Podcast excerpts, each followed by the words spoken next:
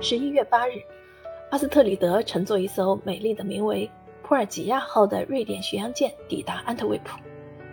多么隆重的欢迎仪式啊！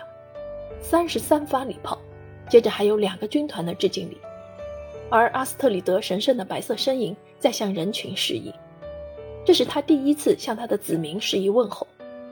玛丽若则曾形容他的动作如同北极飞来的鸟儿拍打着翅膀。振翅的鸟儿自此成为他的象征之一。最令人沉醉的一刻发生在甲板上，两个恋人慢慢的向对方走去。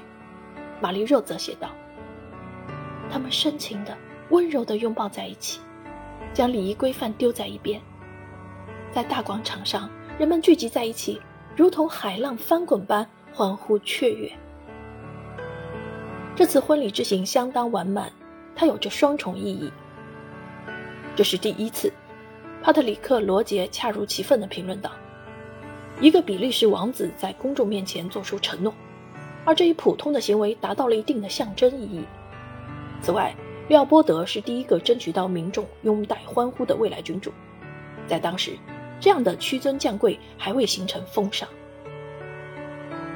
没人能够忘怀阿斯特里德向民众致意的优雅，没人能够否认王子与公主间强大的爱的力量。”安特卫普的群众欣喜到极点，他们跟随着这对夫妇从市政府大楼一直步行至火车站。维安服务队无法控制涌动的人群，整个安特卫普都被北方来的公主不可思议的魅力所征服。人群是如此拥挤，以至于阿尔贝国王丢了他的军刀，而英格堡·阿斯特里德的母亲则掉了一只鞋。月台上人头攒动。但是他们万众一心，人们靠在路灯旁，站在火车车厢顶上，或者是卡车上，每扇窗户前都有白色的手帕，如同蝴蝶翅膀般拍动。公主依然害羞，但因为爱，她没有那么害怕了，反而很安心。她再次沉稳地向人群举起手来，她以高贵的手势回应人们的热情。当他们到达布鲁塞尔。阿斯特里德依然兴奋难当，他下车时忘了拿上人们送给他的兰花制成的王冠，一直深以为憾。阿斯特里德在向无名英雄之墓致敬的时候，感受到了比利时人民正在遭受的战争之苦。瑞典公主举止得意地从孩子们手中接过一束花，她双膝跪地，将花束放置在墓碑前的神圣石板上，象征着个人情感。与比利时民族情绪的高度统一。一九二六年十一月八日，人们为王子和他年轻妻子灿烂的笑容及高贵的仪表所倾倒，他们甚至忘记了头顶的乌云，天空下起了暴雨。阿斯特里德的一言一行都是大家关注的焦点。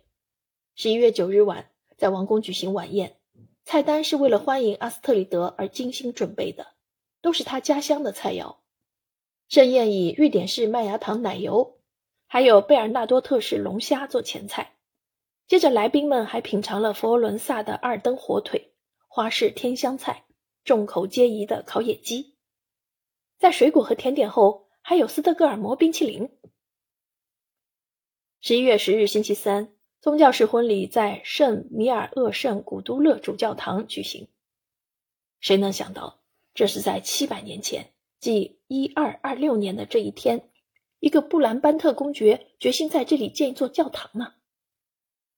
公主头戴菊花冠，花冠下垂摆着马林出产的精致花边，婚纱上是由银丝线绣成的百合花。众位宾客们都惊叹于新娘子美丽的面容和脖颈。在对外公布的照片上，有二十多位嘉宾来自斯堪的纳维亚王室，还有英国王室代表。及乔治五世的儿子格洛斯特公爵，波旁帕尔马家族的王子们也出席了婚礼。前一晚还是瑞典公主的阿斯特里德，如今变成了布兰班特公爵夫人，一个引起王室血统变革的封号。连日本大正天皇都向阿尔贝一世发来贺电。这场婚礼称得上最早的现代媒体头条新闻之一。她是全欧洲最美丽的公主。而且是幸福美满的象征。比利时在此时度过了经济危机，它险些破产，不过最终资本回流。相比于英镑，比利时法郎还算稳定。